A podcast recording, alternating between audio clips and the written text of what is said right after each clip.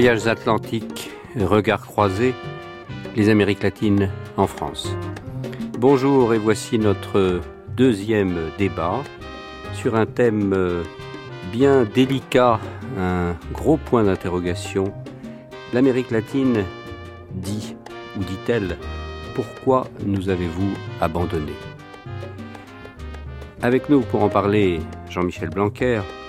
Jean-Michel Blanquer, vous êtes tombé dans l'Amérique latine tout petit, à Bogota, où vous avez été chercheur coopérant à l'Institut français entre 89 et, et 91. Et puis, euh, après, vous n'avez plus jamais quitté euh, l'Amérique latine, maître de conférence à l'Université de Tours et de Lille, bien évidemment en 98, directeur de l'Institut des hautes études d'Amérique latine, une grande trajectoire de recteur en Guyane qui vous a conduit dans ces terres que nous aimons des départements français des Amériques, et puis à Créteil, et à partir de décembre 2009, directeur général de l'enseignement scolaire et nous avons beaucoup parlé d'éducation. Et je retiens aussi cette excellente initiative que vous avez menée de la création de l'internat d'excellence de, de Sourdin, l'utopie euh, éducative. Bertrand Rosenthal, Bertrand Rosenthal, je sais que vous préférez d'une part grand reporter à journaliste et d'autre part la cuisine au beurre que la cuisine à l'huile. Donc euh, non, c'est le contraire, journaliste à grand reporter. Bon d'accord. Donc c'est toujours la vie qui gagne de toute façon. On est d'accord puisque vous avez sorti récemment aux éditions Choiseul ce joli livre qui s'intitule C'est pourquoi? C'est toujours la vie qui gagne. Euh, vous avez un DEA. Alors ça j'ai été euh, absolument sidéré. Je savais pas la d'économie internationale, maîtrise de gestion, licence d'anglais et de russe, s'il vous plaît. C'est peut-être ça qui explique d'ailleurs votre tropisme pour, euh, pour Cuba. Et puis donc l'AFP à partir de 1878, le Tchad. 1878, non, vous n'étiez pas encore là. C'était, c'était, c'était le début, mais vrai, non. J'ai vécu l'indépendance. le Tchad, l'Europe de l'Est, Cuba, le Mexique, l'Amérique centrale, etc., etc. Et ce formidable livre, donc, un peu une Bible pour nous tous, fin de siècle à La Havane.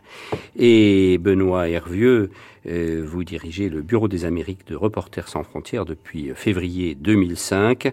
Vous avez fait l'école de journalisme à Paris. Et euh, vous aussi, en fait, vous avez deux passions dans la vie, la musique latino-américaine et boire du maté. Et, et euh, vous avez travaillé beaucoup pour la revue Réforme, revue de référence et aussi pour cette chère maison de, France Culture. Vous êtes un globe-trotteur de l'Amérique latine avec euh, des préoccupations qui nous intéressent tout à fait comme les terres frontalières, la Bolivie, les éleveurs de, coca et puis les, mouvements évangélistes et puis euh, le Brésil, les mouvements, les coups d'État et notamment le, plan, Condor. Borges, le merveilleux Borges, le grand argentin, l'universel, disait dans sa radioscopie avec Jacques Chancel, que j'aurais écouté pour nos archives, dans un admirable français, terminé en répondant à la question de Chancel qui lui disait est-ce que vous avez quelque chose à dire à la France? Et il, il terminait par ces mots j'ai tellement de choses à dire à la France. J'ai tellement de choses à dire à la France. Et puis, bien avant lui, euh, Pedro Pablo Abarca, le comte d'Arcanda, espagnol politique du XVIIIe siècle, on s'en souvient, ambassadeur en France, ami de Voltaire, déclarait, douloureusement d'une certaine façon pour nous, la France a depuis bien longtemps perdu l'Amérique. Mais pourtant, on a les Barcelonettes euh, à Mexico, on a l'Est de Cuba avec les cafetales, avec tous les réfugiés, si je puis dire, si on peut parler de réfugiés d'Haïti. On dit encore à Santiago de Cuba petit pois et non guisante. Hein, on dit encore euh, euh odevi et non aguardiente. Euh, on pense aux Basques, bien évidemment, en Colombie et dans d'autres pays. On pense aux communautés françaises partout en Amérique latine et le retour aussi. Parce que on oublie souvent le, retour. Toutes ces familles qui sont revenues d'Amérique latine après avoir tenté l'aventure et qui y ont construit des, des belles maisons ou des belles entreprises, la francophonie, la francophilie. Mais pourtant, on entend très souvent dire j'ai mal à la France. Jean-Michel Blanquer, vous avez mal à la France quand vous êtes en Amérique latine? Non, pas du tout. Et d'ailleurs, je pense que cette question de la relation France-Amérique latine, qui est si riche, si belle, euh, ne doit sûrement pas être posée sur un mode nostalgique. Euh, bien sûr, il y a une très belle histoire. par définition, le présent et le futur sont différents du, passé. On doit s'appuyer sur ce passé. On doit observer les, grandes différences qu'il y a entre aujourd'hui et hier et, s'appuyer sur nos forces pour continuer cette belle histoire. Et cette belle histoire, non seulement elle a de très beaux restes, mais en plus elle a de très beaux potentiels. Euh, du côté des très beaux restes, je crois qu'il faut euh, d'abord dire qu'effectivement, comme, comme vous venez de le rappeler, la, la, relation culturelle est très forte, elle est presque naturelle, si j'ose dire, c'est-à-dire que le, tout Français qui va en Amérique latine éprouve, même lorsqu'il y va la première fois, une espèce de sentiment de, de familiarité, tout simplement parce que nous avons euh, des racines communes. Si on prend ne serait-ce que la question universitaire, euh, nous avons une histoire commune, une même manière de concevoir euh, l'académie, un même, rapport au savoir et à la culture. Évidemment, dire tout cela, c'est extrêmement général et ça mérite ensuite de, rentrer dans, les détails et d'éviter les clichés. Mais il y a cette affinité qui est là, qui est toujours là et qui reste le socle de tout ce qu'il y a à faire. Le danger de cette affinité, c'est d'une part la facilité, euh, et euh, d'autre part euh, le risque de ne pas prendre au sérieux l'Amérique latine. Et ça a toujours été le risque français, je crois. Alors le risque de la facilité, c'est de se dire puisque nous sommes amis, eh bien, il n'est pas utile d'entretenir excessivement cette amitié puisqu'elle est en quelque sorte naturelle et automatique. ce risque est réel. Le deuxième risque, celui de, est celui de ne pas prendre au sérieux l'Amérique latine. Il est beaucoup plus fort celui-là, parce que il existe depuis bien longtemps, à la limite depuis les opérettes d'Offenbach et, peut-être même avant. C'est-à-dire le, risque de toujours penser euh, l'Amérique latine comme étant une, région avec laquelle on a certes des affinités, mais euh, euh peu de choses à faire politiquement, économiquement, socialement. Et s'il y a bien un combat que j'ai sur cette question, c'est celui-là, c'est-à-dire prendre au sérieux l'Amérique latine. Alors c'est en train de venir, et c'est justement une des caractéristiques de la période dans laquelle nous sommes. C'est en train de venir, surtout au travers du Brésil, euh, qui apparaît comme, comme une grande force, mais il y a aussi un danger à ne voir que le Brésil euh, dans cette Amérique latine nouvelle. Euh, les autres pays sont à regarder avec beaucoup d'intérêt. Le Mexique, évidemment, mais l'ensemble des pays d'Amérique latine. Et euh, vous avez évoqué la Colombie, c'est un pays au potentiel énorme, et d'ailleurs, euh, les connaisseurs le savent, y compris dans le monde des, des, entreprises. Et donc, prendre au sérieux l'Amérique latine, c'est aussi savoir analyser l'Amérique latine dans la mondialisation, son rôle aujourd'hui dans, dans les relations internationales telles qu'elles sont. Euh, on a vu par exemple au moment de la crise irakienne il y a une dizaine d'années que euh, la France et euh, le Mexique, le Chili avaient des visions très convergentes de la crise internationale et nous étions euh, très heureux de pouvoir nouer des alliances avec eux dans, dans des enceintes comme l'ONU. L'Amérique latine est très importante dans les enceintes internationales de façon générale. Et donc cette, euh, cette prise au sérieux de l'Amérique latine ne doit pas concerner que les pays émergents et notamment le Brésil, mais l'ensemble de l'Amérique latine, en, la voyant d'ailleurs dans l'ensemble du continent américain.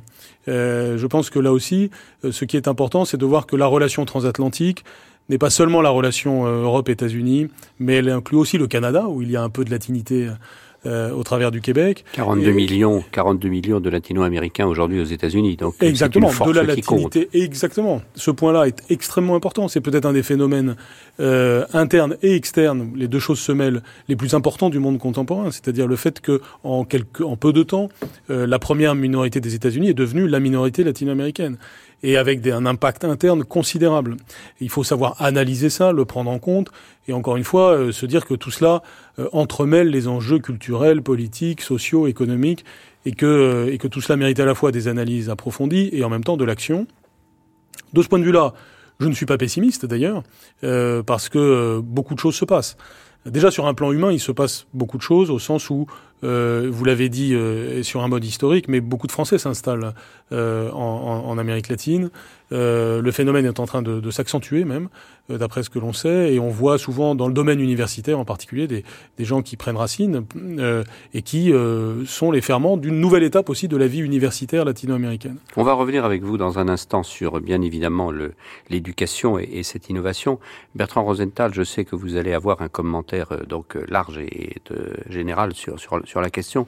Mais par rapport à ce que disait Jean-Michel Blanquer à l'instant, le risque de ne pas prendre l'Amérique latine au sérieux, est-ce que vous pensez que les médias ont une responsabilité euh, importante euh, dans l'histoire? On va pas faire euh, la, ritournelle de oh, bah, c'est de la faute des médias, etc., etc. Mais je veux dire, quand on veut lire quelque chose de sérieux sur l'Amérique latine, on sait qu'il y a des médias français qui parlent sérieusement, mais on se retrouve plutôt, on se retourne pardon plutôt vers El País ou vers la presse allemande pour parler de l'Europe. Non, la part consacrée à l'Amérique latine dans les médias est quasi nulle. Elle est en dessous de 3% à peu près dans les pages internationales des journaux français. Donc, euh, et à l'inverse, elle est extrêmement importante en Amérique latine. Là, il y a vraiment une, un contraste extraordinaire entre l'intérêt que portent les pays latino-américains à la France et à l'Europe et l'intérêt que porte l'Europe à l'Amérique latine. Alors moi, j'aime pas l'Amérique latine, le terme Amérique latine, parce que je veux dire, les situations sont extrêmement différentes avec des pays extrêmement différents et qui attendent, s'ils attendent quelque chose de nous, parce que cette proposition, pourquoi hmm, vous nous abandonnez, faudrait dire qu'ils attendent quelque chose de nous. En tout cas, l'attente ne peut pas être la même au Mexique qu'elle est en Argentine. Il faut cesser, à mon avis, de prendre l'Amérique latine comme un tout. C'est peut-être un tout parce que ça parle espagnol majoritairement, ça parle aussi brésilien, et ça parle français pour, pour certains. Mais je crois que c'est une erreur de vouloir aborder notre relation franco-Amérique latine d'une façon globale.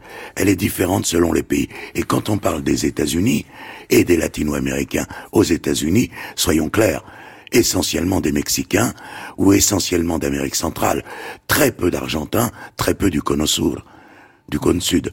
Le, Caribéens. On parler français. Le candidat. Oui.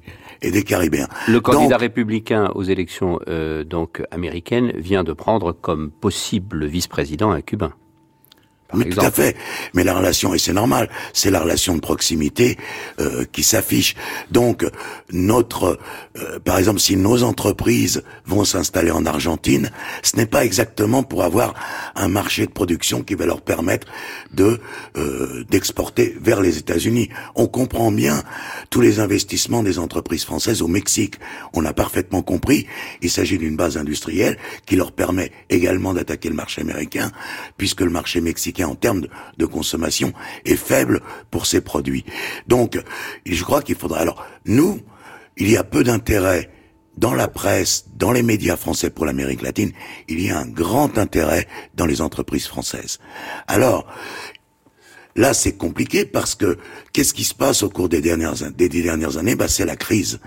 Et c'est le choix des entreprises françaises, mais pas uniquement, y compris de la politique culturelle ou de coopération du gouvernement français vers ce qui va nous rapporter le plus.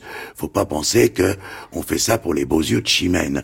Et là aussi, l'Amérique latine aujourd'hui, dans son rapport à l'investissement et au rapport de cet investissement, est beaucoup plus faible pour nous que comme pour tout le monde d'ailleurs en ce qui concerne l'Asie, beaucoup plus loin que, évidemment, l'Europe dans toute sa splendeur, et que le Moyen-Orient, avec lequel, ou le Maghreb, avec lesquels nous avons des, ou l'Afrique, avec lesquels on a des relations beaucoup plus proches, naturellement. Alors, on les aime bien, ils nous aiment bien, ça c'est clair. Faut-il les prendre au sérieux? Oui. Mais je prendrais plutôt moi ce que je ressens du côté latino-américain. Côté latino-américain, il y a toujours une forme de schizophrénie, qui est que, oui, on aime bien la France et on aime bien l'histoire de France et la référence de la Révolution française ou de Victor Hugo reste des références euh, évidentes, même si dans la pratique on a fait exactement tout le contraire. Mais quand il s'agit de business, d'argent, d'organisation de société, ce sont les États-Unis. Donc on a d'un côté le cœur et de l'autre côté, je dirais, le portefeuille. C'est pas tout à fait la même chose. Benoît Hervieux, vous qui travaillez beaucoup sur euh, la transfrontalité, un vilain mot, mais enfin en tout cas sans frontières, vous êtes d'accord avec euh, Bertrand Rosenthal sur euh, débarrassons-nous de cette terminologie d'Amérique latine? Je dirais que oui, enfin oui et non. C'est-à-dire qu'à la fois, oui, c'est vrai que le terme Amérique latine, et justement d'ailleurs ça rejoint un peu ce que disait Jean-Michel Blanquer quand on prend pas l'Amérique latine au sérieux, c'est vrai, on dit, l'Amérique latine, effectivement, cette généralisation, justement, ne rend pas compte effectivement des contrastes qui sont quand même assez énormes entre euh, des pays, effectivement les pays du cône sud, bon, Argentine, Uruguay, Chili. Bon, le Brésil serait presque un monde en soi. Et puis, bon, l'Amérique centrale Caraïbe est quand même incroyablement ignorée. Euh, bon, on en parle quand même très très peu. Bon, ensuite, effectivement, cas particulier du Mexique, qui est à la fois ce pays d'Amérique latine tout en étant en Amérique du Nord. Ce que, euh, par exemple, certains stagiaires chez nous oublient trop souvent qu'ils le situent en Amérique centrale. Bon, donc voilà, c'est vrai que bien sûr que ce sont des ce sont des réalités assez différentes, et c'est vrai que bien sûr comme comme je travaille également là-dessus c'est vrai que la couverture euh, médiatique, justement, d'une certaine façon, entre la couverture médiatique actuelle, j'entends, hein, euh, de l'Amérique latine dans la presse française, entretient souvent cette confusion. Effectivement, c'est euh, bon, voilà, c'est un tout, c'est une, c'est une, à la fois, ce serait une forme d'identité commune, ce serait un peu une référence, mais qui serait pas forcément très, qui, qui serait pas explicitée, sachant qu'en même temps, et moi, ce qui me frappe beaucoup, c'est que justement, on voit aussi, et alors là, il faut aussi regarder du côté latino-américain ce qui se passe, c'est qu'on voit qu'il y a des dynamiques d'intégration régionale qui sont à l'œuvre. Euh, bon, plus ou moins réussies, plus ou moins prometteuses, on verra. Mais que ce soit, bon, par exemple, le Mercosur, le marché commun du Sud, donc avec Brésil, euh, Argentine, Uruguay, Paraguay, même si le Paraguay, on y reviendra, un petit peu en dehors là depuis quelques jours, que ce soit l'UNASUR, l'Union des Nations sud-américaines, donc là qui regroupe bah, les 12 pays d'Amérique du Sud, je ne compte évidemment pas la Guyane française, mais il y a quand même dedans aussi le Guyana et le Suriname, donc non hispanophones et, et non lusophones, qui ont joué un rôle qui ont joué un rôle d'ailleurs au plan diplomatique euh, et au plan politique quand il y a eu euh, notamment euh, la crise, crise politique et institutionnelle et sociale très grave en Bolivie. Et à mon avis, Evo Morales n'est pas passé loin du renversement à ce moment-là. Et donc cette présidence tournante de l'UNASUL, qui était à l'époque assumée par le Chili, même si le Brésil jouait un rôle prépondérant, a quand même permis d'arrêter ça. Idem en Équateur au moment du soulèvement policier en 2010, où il y a eu quand même, bon, la présence de l'UNASUR a certainement été déterminante. Ensuite, il faut voir comment tout ça s'articule alors avec une autre entité qui est en train de surgir, qui est la, la communauté des États latino-américains, qui a été officiellement fondée à Caracas en, novembre dernier, qui, alors là, aurait vocation à rassembler euh, toute la, on va dire, la grande famille latino-américaine et caribéenne, donc sans les États-Unis et le Canada. Euh, avec bon où là effectivement le projet paraît euh, disons moins déterminé mais sachant qu'évidemment s'intercale entre l'UNASUR et la CELAC, évidemment l'ALBA, euh, l'alternative euh, des peuples pour euh, notre Amérique, donc emmené évidemment par le Venezuela, on voit bien aussi que d'ailleurs au sein de la famille latino-américaine, les intérêts politiques, géopolitiques, stratégiques sont pas forcément les mêmes. Et là-dessus, effectivement, il y aurait, à mon avis, beaucoup, beaucoup à creuser. Il y a de vrais sujets et malheureusement, et je suis le premier à le regretter, ils sont pas traités. Jean-Michel Blanquer, bien évidemment, nous allons vous rejoindre dans votre optimisme. Et euh, bien évidemment, je n'ai pas oublié, croyez-le bien, que vous êtes président de l'Institut des Amériques. C'est à ce titre-là maintenant que je vais vous demander, certes, il faut être optimiste. Et certes, nous le sommes, mais on parlait des États-Unis. Aujourd'hui, dans le domaine, par exemple, éducatif, euh, les bourses, l'attrait, euh, la langue, euh, la diffusion, on va vers le Nord, on va vers les États-Unis, beaucoup plus que vers l'Europe et, et, et, encore plus que, que vers la France. Donc, prenons des exemples très concrets les équivalences. Et, et c'est bien évidemment à vous que, que, que, je, que je pose cette question principalement. Le droit, le droit napoléonien aujourd'hui se fait, comme on dit vulgairement, tailler des croupières tous les jours dans notre chère euh, Amérique latine pour être remplacé par le droit, euh, par le droit anglo-saxon. Et Bertrand Zental parlait du succès de nos entreprises. Certes, nous nous en réjouissons, mais en gros, la moyenne du chiffre d'affaires disons, par rapport au reste du monde, des grandes entreprises françaises en Amérique latine, c'est 2% de leur chiffre d'affaires. Donc, euh, bon, soyons optimistes, mais... soyons, euh, euh, donnons-nous les moyens d'être optimistes, plus exactement, parce que, bien entendu, mon propos ne consiste pas à dire que... tout va très bien, Madame la Marquise. Que tout, va très bien, tout au contraire. je pense juste que, le, que nous ne devons cultiver aucune nostalgie et que nous devons aller de l'avant sur des bases finalement assez solides. Prenons chacun des domaines que vous avez euh, évoqués pour essayer de voir les forces et les faiblesses euh, le plus rapidement possible. Euh, sur, le plan, commençons par le, domaine culturel et éducatif au sens le, plus large possible. D'abord, le fait qu'il y ait de la circulation de latino-américains de par le monde est quand même le phénomène majeur. Autrement dit, certes, il y a les États-Unis, mais on voit aujourd'hui évidemment que l'Asie joue un rôle d'attraction extrêmement important. Donc, on n'est pas seulement dans une question de entre guillemets rivalité Europe-États-Unis dans l'attraction de l'Amérique latine, mais il y a aussi l'Asie dans le jeu et même d'une certaine façon le monde entier. Et c'est une bonne chose d'ailleurs que cette insertion de l'Amérique latine dans la mondialisation, puisqu'on a parlé si, pendant si longtemps de la dépendance, de la, de la périphérisation de l'Amérique latine, on voit bien qu'elle est chaque jour plus centrale euh, du fait de cette diversité des partenaires euh, internationaux. Et sur le plan universitaire, euh, L'attraction des États-Unis, elle n'est pas d'aujourd'hui. Ça fait plusieurs décennies que qu'elle est, très forte, et on voit des phénomènes de différents ordres. On voit par exemple que lorsque le Brésil décide d'envoyer des doctorants un peu partout dans le monde, il choisit encore la France euh, et l'Europe, et notamment la France, pour euh, une bonne partie d'entre eux. On a des, des, des, des, liens extrêmement solides sur le plan de la recherche, sur le plan académique en général avec le Brésil, euh, qui sont dus à une même conception des choses sur bien des sujets, et une même vision aussi du pilotage mixte, et, État et, domaine, et, et secteur privé, euh, d'un grand nombre Notamment dans le domaine de la recherche. Tout à fait. Ce qui fait la transition avec ce que vous avez dit sur le droit, qui appartient finalement au domaine culturel et au domaine politique euh, et au domaine économique euh, à la fois, parce que c'est une des meilleures illustrations euh, du socle sur lequel on peut faire reposer des éléments du XXIe siècle. Pour ma part, j'ai tendance à penser que le, le droit de tradition romano-germanique, le droit continental, qu'on l'appelle comme on veut, est un droit extrêmement puissant, avec un très fort potentiel, y compris pour résoudre des problèmes concrets du XXIe siècle, y compris dans le domaine contractuel, dans le domaine euh, de, des relations entre les entreprises, mais aussi évidemment des, relations entre les États. Euh, cette, euh, cette force de ce modèle que nous avons en partage avec l'Amérique latine est loin d'être si réduite que cela aujourd'hui. Aussi bien la jurisprudence des, des cours latino-américaines que la culture encore de nombreux juristes latino-américains est encore largement tourné vers cette tradition-là qui correspond à l'histoire de ces pays. Mais bien entendu, on a des formules mixtes et je crois qu'il faut que s'accommoder de cette mixité. Euh, le but n'est pas d'avoir une Amérique latine euh, euh, purement influencée par un modèle français. C'est évidemment de toute façon impensable. En revanche, c'est intéressant de voir comment les pays d'Amérique latine, dans leur grande diversité, euh, suivent des chemins très souvent mixtes euh, et d'inspiration propre aussi.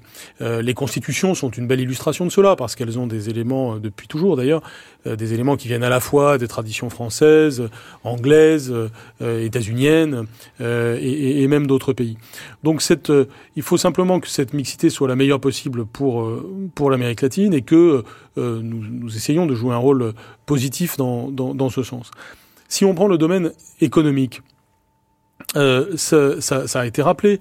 Euh, les entreprises françaises savent bien euh, qu'il y a beaucoup à faire euh, en Amérique latine. Et il y a là un point fort parce que les grandes entreprises du CAC 40, en réalité, elles sont présentes sur le continent américain. En revanche, s'il y a bien une faiblesse française, mais qui est d'ailleurs vrai au-delà de l'Amérique latine, c'est la présence des PME. Euh, si on prend le cas de Cuba, par exemple, mais on peut prendre tous les autres, on voit bien que les Espagnols euh, étaient euh, beaucoup plus forts dans, en, en, la matière pour la présence de leurs PME. C'est vrai aussi des, des, Italiens, ça peut être vrai des Allemands. Euh, il y a donc sur le plan économique une faiblesse de la culture, euh, euh je dirais, latino-américaine du, du, milieu des PME françaises. Et c'est un des sujets sur lesquels il y a certainement des, des progrès importants. Les services, par exemple, parce qu'on est très faible hein, dans le domaine des services. Et on pourrait, on pourrait là, être plus fort, en effet. montrer quand même une certaine même si excellence. Certaines banques font certaines choses. Mais en effet, on est, on est en dessous de ce que l'on de, de, de, ce que l'on pourrait être. De ce point de vue-là, je crois que c'est important de rappeler en effet euh, les grandes évolutions en cours, notamment celle de l'intégration, parce que euh, maintenant les, investisseurs raisonnent moins au travers de pays qu'au travers de, zones, de régions. Euh, et euh, ce, ce qui a été rappelé sur l'évolution des systèmes d'intégration latino-américains est très intéressant. Et nous renvoie d'ailleurs à la question sur le terme Amérique latine. Nous sommes tout simplement dans un système à géométrie variable. L'Amérique latine est un des cercles concentriques d'analyse euh, de la réalité. Bien entendu, il ne faut pas que ce soit le seul. Il y a des cercles en dessous et il y a des cercles au-dessus. Euh, les cercles de chaque pays, mais aussi à l'intérieur de chaque pays ou de façon transfrontalière, d'une part. Et puis au-dessus, même du concept d'Amérique latine, il y a le concept d'Amérique. Vous avez rappelé que de l'importance de l'Institut des Amériques et le, travail que l'on fait dans ce cadre-là. Euh, mais le fait de raisonner de façon transaméricaine permet aussi d'analyser plus de réalités, que ce soit les, phénomènes de migration, les phénomènes de relations internationales, etc. Et donc, je crois que nous avons bien entendu à faire évoluer nos paradigmes d'analyse, euh, qui ne doivent pas être binaires, euh, mais qui doivent nous permettre d'appréhender finalement la complexité, la mixité des, des, des, situations, et que dans ce cadre-là, la tradition de la relation France-Amérique latine, comme les évolutions que nous connaissons de part et d'autre de, de, de l'Atlantique, je pense notamment aux évolutions des systèmes d'intégration, une plus grande symétrie au XXIe siècle, parce que je crois que quand on parle de prendre au sérieux, cette, euh, cette dimension-là est importante, puisque la crise que vit l'Europe actuellement euh, est évidemment un élément qui va dans le sens d'une plus grande symétrie des relations euh, avec l'Amérique latine et peut-être d'une plus grande humilité aussi dans, nos manières d'aborder ces sujets. Eh bien, tout ceci peut permettre de penser que la relation aborde des termes nouveaux et que ces termes nouveaux ne sont pas si défavorables parce que les racines sont fortes. Je voudrais en citer une euh, pour terminer néglige trop souvent, c'est le, réseau des alliances françaises et le réseau des lycées français euh, en Amérique latine, euh, qui est considérable, qui est une, richesse formidable, qui fait qu'on a encore quand même beaucoup de, personnes qui sont formées et qui sont proches de, la France par, l'esprit comme par la culture. Bertrand Rosenthal, faire évoluer, comme dit Jean-Michel Blanquer, faire évoluer nos paradigmes d'analyse, vous pensez ça euh, possible, nécessaire, euh, urgent? Oh, je pense que c'est très possible. On a suffisamment de gens qui s'y intéressent, des chercheurs, et en plus, on a effectivement une base d'analyse installée en Amérique latine qui est euh, qui est extrêmement importante. Je crois que nous, on peut mieux analyser, mais notre relation, elle sera liée pas à l'amour, mais aux intérêts communs. Je crois que là, faut arrêter de penser que euh, les gens agissent euh, tout simplement parce qu'ils nous aiment bien. Alors, peut-être dans l'espace culturel où la France continue d'être une référence, où euh, toujours les artistes, les créateurs viennent toujours en France, ils veulent toujours venir en France et en Europe pour apprendre, pour développer leur créativité, et il y en a, il y en a beaucoup à Paris. Donc, la capacité d'analyse, oui, c'est sûr. Notre investissement dans tous les sens, je suis beaucoup moins sûr dans des périodes de crise où même si les réseaux des alliances sont restés extraordinaires, les réseaux des lycées, eux, en revanche, ont subi quelques encoches au cours des dernières années. C'est pas aussi simple. Et de l'argent, on en revient toujours au même. Le Mexique, où j'ai vécu cinq ans tout de même, avait L'ambassade de France au Mexique, c'était la plus grande usine culturelle, peut-être du monde de la France. Avec des subventions, avec des professeurs, avec des centres de recherche, avec des professeurs à l'université, avec un lycée français, avec un réseau d'alliances tout à fait extraordinaire. Aujourd'hui, tout de même, la plupart des initiatives qui peuvent être prises dans le domaine culturel, lieu où en général on est très fort, sont totalement liés à la bonne volonté des entreprises installées au Mexique. C'est-à-dire que l'État français, le Quai d'Orsay ou les directions culturelles n'ont plus les moyens de financer des actions importantes et les ambassades ou les réseaux culturels doivent se tourner vers l'industrie, vers le privé pour les financer. Pourquoi pas? Dire, moi, euh, j'y vois aucun inconvénient. Mais dans une période de crise, les entreprises elles-mêmes ayant réduit tout leur budget, ça veut dire qu'on a une espèce quand même de paralysie de développement. Je vais noter autre chose. Il y a recul, mais il est tout à fait euh, normal. En Amérique latine, jusqu'à il n'y a pas très longtemps, la plupart des études de médecine se faisaient en français. Chose que on ne sait pas beaucoup. Et qui vient de, qui vient de disparaître. C'est un recul, si l'on veut, en termes de francophonie. Il n'y a qu'à voir les livres dans les bibliothèques d'ailleurs, hein, en Amérique latine. Les cours étaient en français. Enfin, il y a un aspect qui a été euh, un peu abordé, mais pas tellement. Il y a eu inversion des flux commerciaux au cours des cinq, des dix dernières années vers la Chine. Et ça, c'est une donnée, ça vaut pour l'Argentine, où tout d'un coup, on s'est mis à, à cultiver des milliers d'hectares de soja, de céréales, etc. Ça vaut pour le Brésil où exactement le même phénomène, il y a eu inversion des flux. Et ça vaut en partie pour le Mexique et sans doute pour d'autres.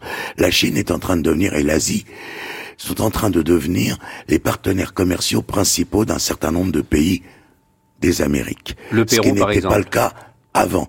Et ça inverse aussi pas mal la réflexion qu'on doit avoir. En fait, actuellement, l'aimant est un peu moins l'Amérique du Nord, les États-Unis, et beaucoup plus l'Asie. Nous, je dirais les Européens, on se maintient dans tout ça, mais de toute façon notre part a toujours été extrêmement faible. Mais dans l'analyse, il y a quand même et c'est phénoménal. Là, c'est pas du domaine de, de la petite marge. Là, c'est vraiment dans le domaine du grand ce qui vient de se passer.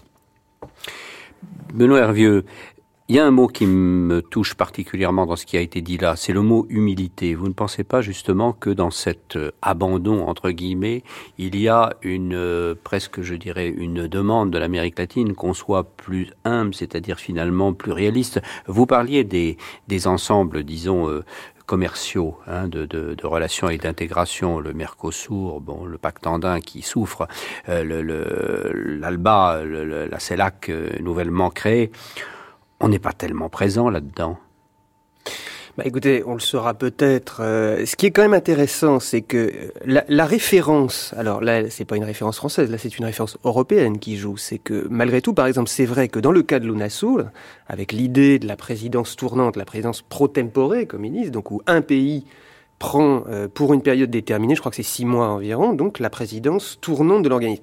On voit bien que oui, le je dirais pas forcément le modèle, mais bon, la référence européenne existe. Et l'idée d'une solidarité à la fois commerciale, euh, politique, euh, euh, diplomatique, est évidemment, très présente. Alors, sachant que bien sûr, ce qui, dans le cas de l'UNASUR, crée un petit peu de, crée un peu le trouble, c'est que évidemment, le Brésil, qui représente quand même la moitié euh, ne serait-ce que par le territoire, qui représente donc la moitié déjà de ce sous-continent sud-américain, bon, est dans une position qui est d'ailleurs euh, assez, qui est assez inconfortable, puisqu'il serait d'une certaine façon victime de sa nouvelle puissance. Bon, et c'est vrai que par exemple, alors sur l'autre rive, on a tendance effectivement à ne regarder que le Brésil ou presque que le Brésil. C'est-à-dire que le pays qui serait pris au sérieux, en l'occurrence, serait le Brésil. Le reste étant un petit peu de l'ordre de la, de la périphérie, ce qui est, euh, bon, c'est un peu dur ce que je dis, mais malheureusement, c'est une perception, on va dire, spontanée, euh, qui existe, qui est, euh, bon, qui est dommage, parce que, bon, il y a, y a effectivement un rôle beaucoup plus important à jouer, et certainement, et beaucoup plus important dans les faits, de la part des pays hispanophones en Amérique du Sud. Euh, il est vrai aussi que, bon, bien sûr, nous, on regarde, euh, là aussi, ce que, ce que, disait Bertrand Rosenthal, sur, bon, où est notre intérêt, qui a-t-on intérêt à regarder? Bon, le Brésil, son premier client, pays client individuel depuis quelques années, c'est la Chine devant les États-Unis. Donc, bon, la Chine, objet de toutes les convoitises, ce Brésil qui nous ressemble, qu'on connaît, qu'on aime bien par la culture, par des liens, euh, bon, pays latin aussi. Euh, bon, c'est Bon, c'est à la fois, alors ce sera à la fois un allié, un concurrent. Je pense qu'en fait, le rapport, euh, le, nouveau rapport psychologique qu'on doit définir vis-à-vis de, vis -vis de l'Amérique latine, et en tout cas de certains de ces pays phares, à mon avis, on l'a pas encore trouvé. C'est un petit peu la conclusion de tout ça. Alors, on revient aussi à l'optimisme. Il y a quelques années, et on en avait bien raison, et il faut encore l'être, euh, on disait, regardez, il y a une démocratie, disons, qui s'installe. Les coups d'État sales, hein, euh, sanglants, euh, les époques des années 70-80, c'est terminé, c'est fini, on ne reverra plus les Pinochet, les Videla, les Stroessner.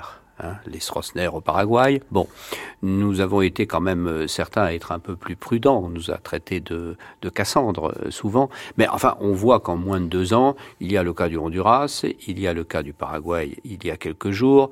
Ça menace en Bolivie, ça peut menacer ailleurs. Alors, est-ce que tout ça est extrêmement fragile? Et est-ce que là, nous n'avons pas, nous, euh, les pays européens, et en particulier la France, un rôle à jouer?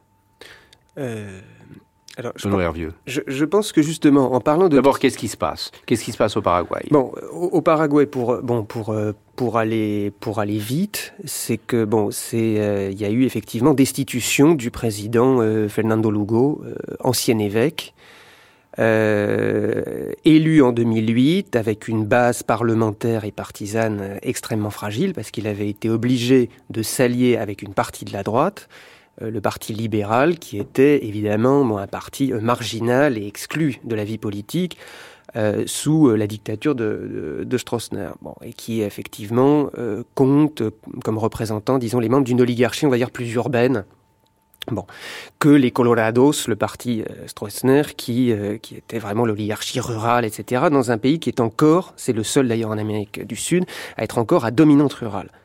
Bon.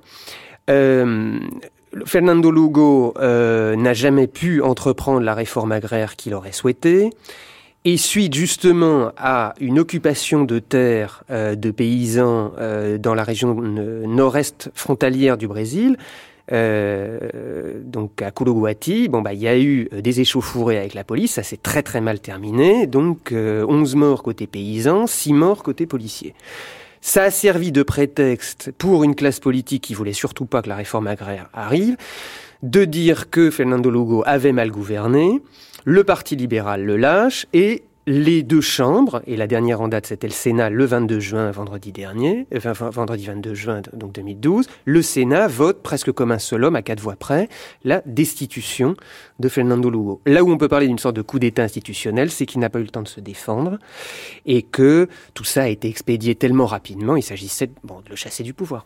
Malheureusement, euh, Jean-Michel Blanquer doit nous quitter, appelé euh, encore une fois à des fonctions euh, et à des rendez-vous importants. Jean-Michel Blanquer, quelques mots avant que vous ne partiez sur, sur cette question. La démocratie euh, en danger et le rôle de la France. De toute façon, euh, sur le plan historique, il faut toujours être d'une très grande prudence, c'est-à-dire tout est toujours possible et il ne faut jamais euh, considérer qu'un cran démocratique a été franchi, et c'est vrai de toutes les régions du monde, euh, y compris la nôtre, donc un minimum de, de prudence euh, s'impose. Mais je pense quand même que sur ces questions de démocratisation de l'Amérique latine, il faut quand même rappeler plusieurs points. D'abord, la légitimité du concept de démocratie.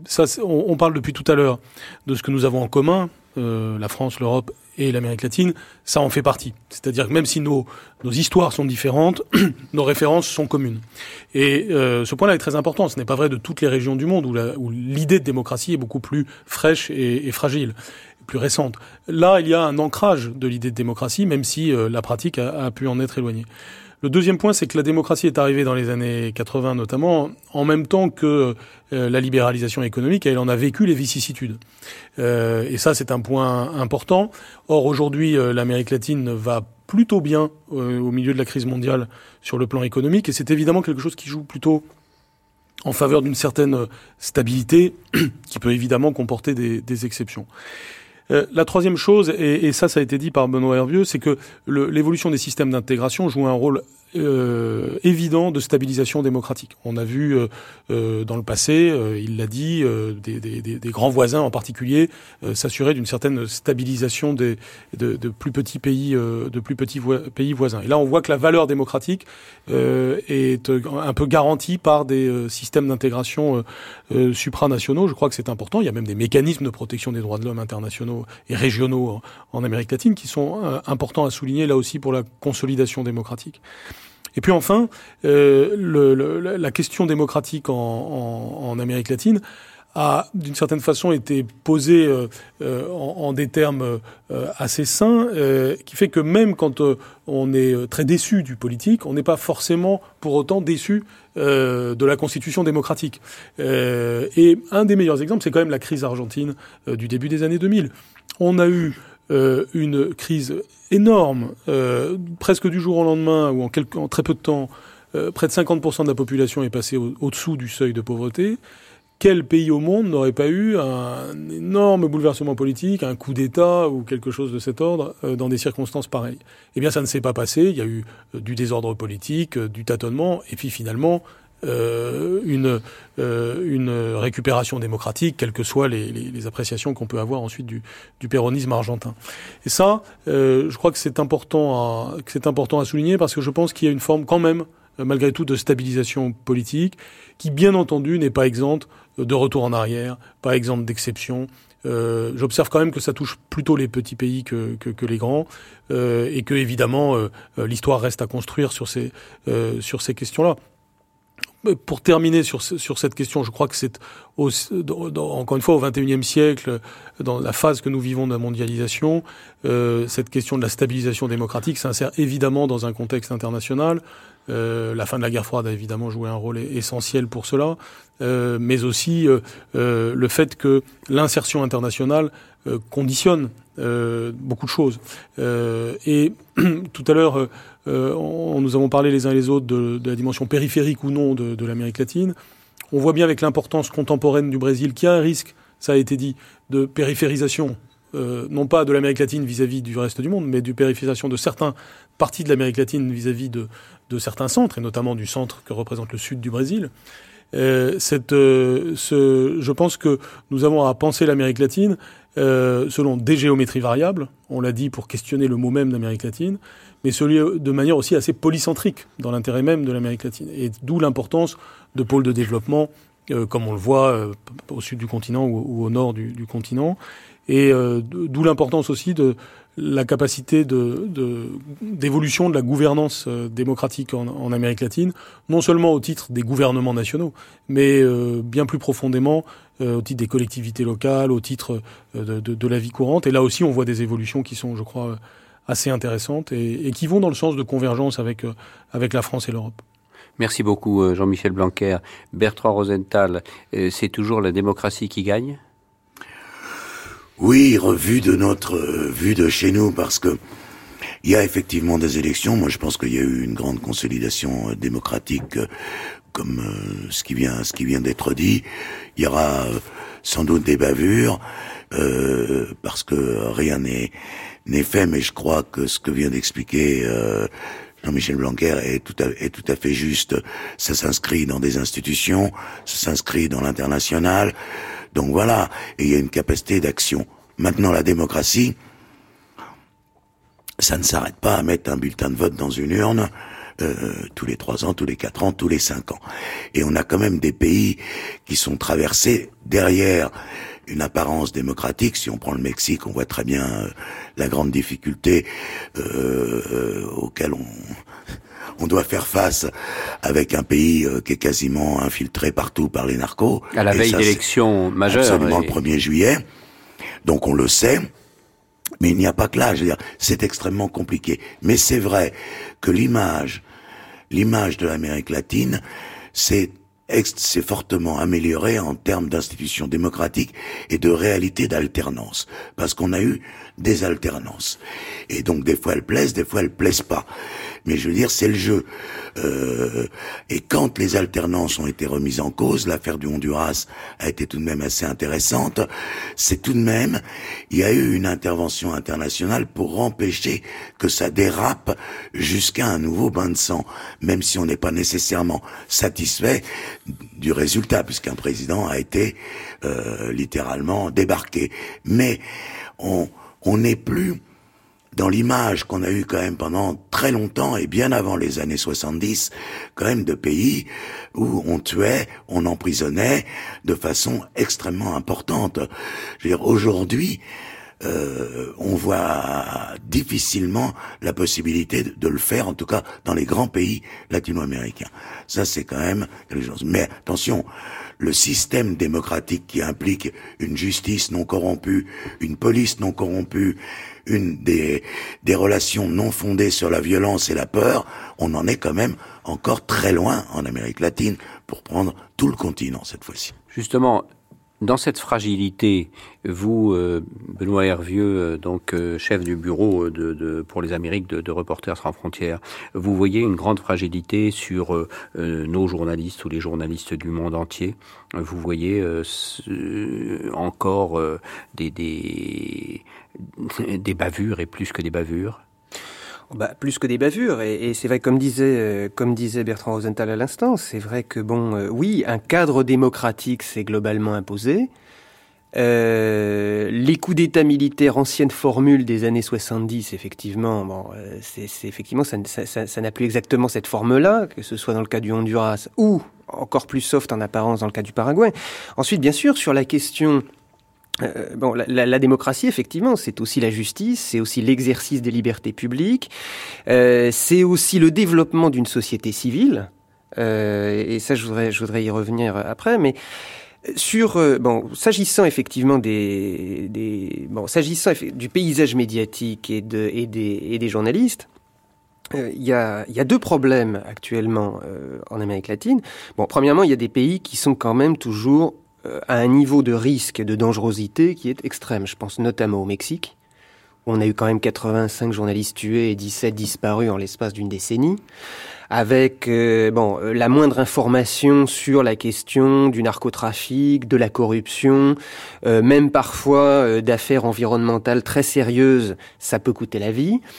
Bon, dans le cas du Honduras, beaucoup de journalistes ont été tués, 28 en une décennie, 23 dans la seule période post-coup d'État, ou dans un pays qui était déjà connu pour un niveau d'insécurité extrêmement élevé, il y a quand même aussi une violence politique qui s'est ajoutée à ça.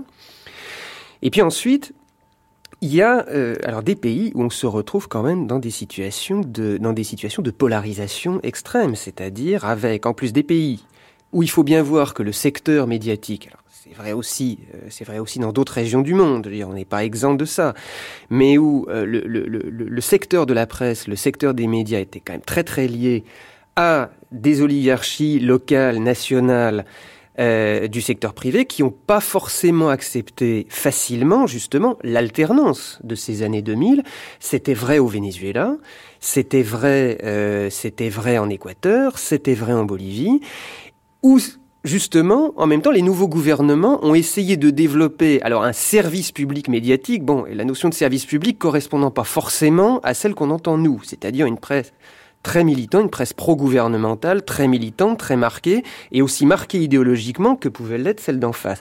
Et avec finalement des situations parfois assez incroyables où, et on le voit par exemple au Venezuela, à l'approche des élections de, la présidentielle du 7 octobre, avec quasiment des journalistes d'un bord et de l'autre qui se tapent sur la figure. Quelques mots sur le développement d'une société civile? Bah, Le développement d'une société civile, ce qui me paraît aujourd'hui important, et, et je pense que nous sommes peut-être à un moment charnière par rapport à ça, c'est que attention aussi à une certaine euphorie ou émulation euh, militante qui a aussi été véhiculée depuis la France sur le thème euh, l'Amérique latine, et surtout l'Amérique du Sud, est passée à gauche, euh, des gouvernements progressistes qui parlent d'une seule voix. Non, alors premièrement, ils ne parlent pas tous d'une seule voix, c'est beaucoup plus compliqué que ça.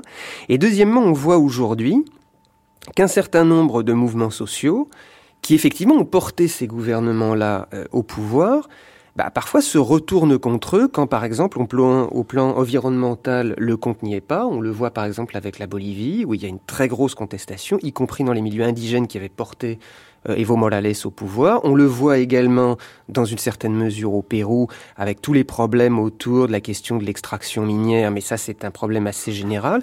On le voit aussi au Brésil, avec les histoires de barrages hydroélectriques où euh, bon voilà, entre le gouvernement d'Ilma Rousseff et, un certain nombre de centaires euh, de gens qui étaient très affiliés au PT, euh, au Parti des Travailleurs, bah, on voit aussi que oui, d'une certaine façon, il y a aussi une société civile, souvent militante, mais qui s'autonomise par rapport à des gouvernements qu'elle a portés au pouvoir. Bertrand Rosenthal. Sur les journalistes, l'exercice du métier a toujours été difficile en Amérique latine et dangereux. Plus dangereux qu'ailleurs. Je note tout de même que, euh, et ce n'est pas pour rien, la, 100% des victimes, en particulier au Mexique, si je ne me trompe pas, sont des Mexicains. Euh, on est dans une situation, euh, et j'en ai parlé longuement, pour pour effectivement parler de ces journalistes qui sont des, la plupart du temps des des journalistes méconnus, sans grade, on dirait, ce sont des reporters de la, de la Fuente, comme on dit, reporteros de la Fuente, des gens de terrain, et qui sont euh, sous des menaces, hein, des menaces pour leur vie. Aujourd'hui, c'est essentiellement de la part, en tout cas au Mexique, évidemment des cartels. Mais la tradition, euh, y compris politique, a toujours été euh, l'élimination des journalistes qui dérangent, en particulier en Amérique centrale. Aussi, ça s'est passé dans le Cono Sur aussi, etc. Je veux dire, la, la, le problème du travail des journalistes reste extrêmement dangereux en Amérique latine en général et ne correspond pas justement à la, réalité démocratique. L'autre aspect sont les médias. Il est évident que les oligarchies financières, euh, mais après tout, euh, c'est aussi le cas en Europe. Je veux dire, qui possède les journaux, qui possède les chaînes de télévision, qui possède euh, les radios. Et donc, euh, quand quelqu'un investit, c'est pour en tirer soit de l'argent, soit du pouvoir. En Amérique latine, c'est aussi beaucoup pour du pouvoir. Je prends euh, un exemple précis, par exemple celui de l'Excelsior.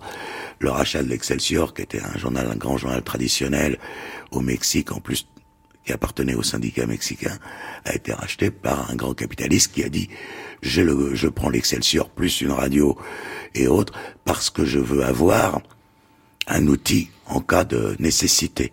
Mais il laisse faire le travail. Il, il intervient en particulièrement. Alors, ça peut avoir un avantage d'abord parce que bah, tous les tous les gens qui ont de l'argent ne défendent pas les mêmes idées, alors que si tous les journaux étaient gouvernementaux, ils défendraient tous les mêmes idées. Nous avons encore un rôle important sur les otages, sur la libération des otages, dans, dans, dans cette euh, justement dans cette défense, dans cette médiatisation, dans cette information. Euh, nous, la France. Euh, dans la libération des otages, bah, enfin, vous pensez par exemple, à les, bon, il y a eu l'histoire Roméo Langlois. Bien sûr, Roméo Langlois, oui, particulièrement. Ça a été, euh, ça a été très très compliqué de ce côté-là, et ça, moi, je, je l'ai bien vu euh, à la petite place qui était la mienne dans le suivi de cette affaire. Euh, c'est sûr que, bon, bien sûr, la, la, la médiatisation euh, est importante, et bon, ça, on sait que, mais en même temps, faut voir de quelle manière elle est faite.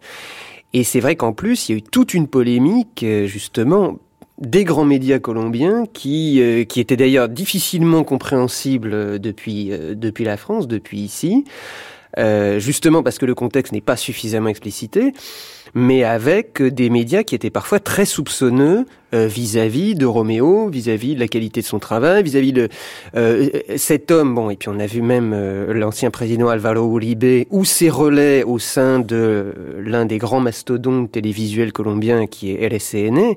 Bon, mettre mettre en cause moralement Roméo, voire le soupçonner de sympathie pour la guérilla des, des forces armées révolutionnaires de Colombie. Donc médiatisation, attention, parce que c'est vrai aussi que ce continent et, ça m'a toujours beaucoup frappé, et ça on le voit d'ailleurs même par rapport à d'autres aux autres zones que nous suivons évidemment à Reporters sans frontières, c'est le, c'est vrai que ça reste un continent incroyablement idéologique, avec effectivement un discours toujours une volonté de discours euh, politique, idéologique fort. Attention ensuite, il faut regarder la réalité la pratique politique, la pratique du pouvoir. Mais euh, c'est vrai que par exemple, on dit souvent euh, que l'Amérique latine a gardé, par exemple, quelque chose de la guerre froide de ce côté-là.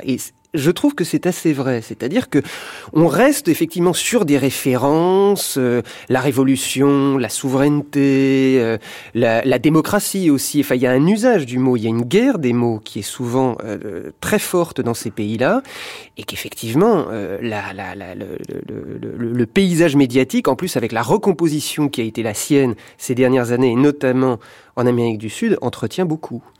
Bertrand Rosenthal et Benoît Hervieux, pour terminer, je voudrais que vous me disiez en quelques mots comment est-ce que vous répondez à, la question, au, souhait, au, vœu, à l'idée de, Jean-Michel Blanquer, comment continuer cette belle histoire entre la France et l'Amérique latine?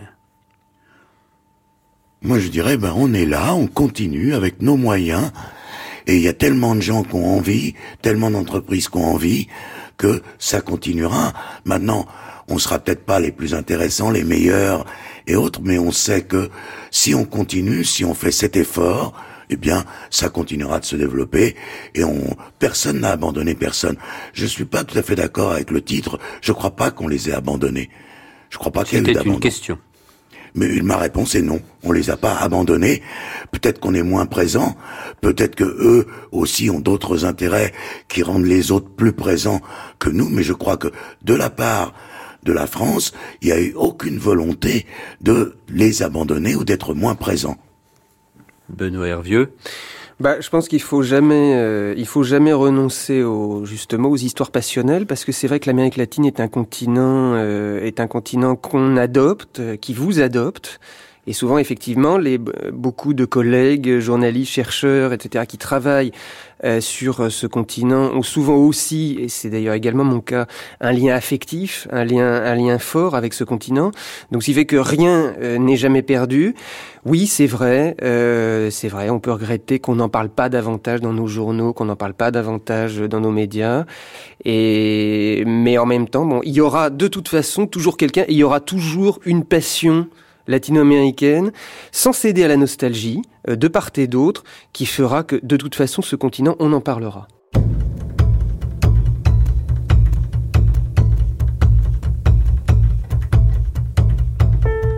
C'était notre débat. Pourquoi nous avez-vous euh, abandonné? Merci euh, Bertrand Rosenthal, merci Benoît Hervieux. Et merci à notre équipe, à la technique Bruno Mourlan et à nos stagiaires, jeunes stagiaires, Flavie Fratacci et Ivan Diaz.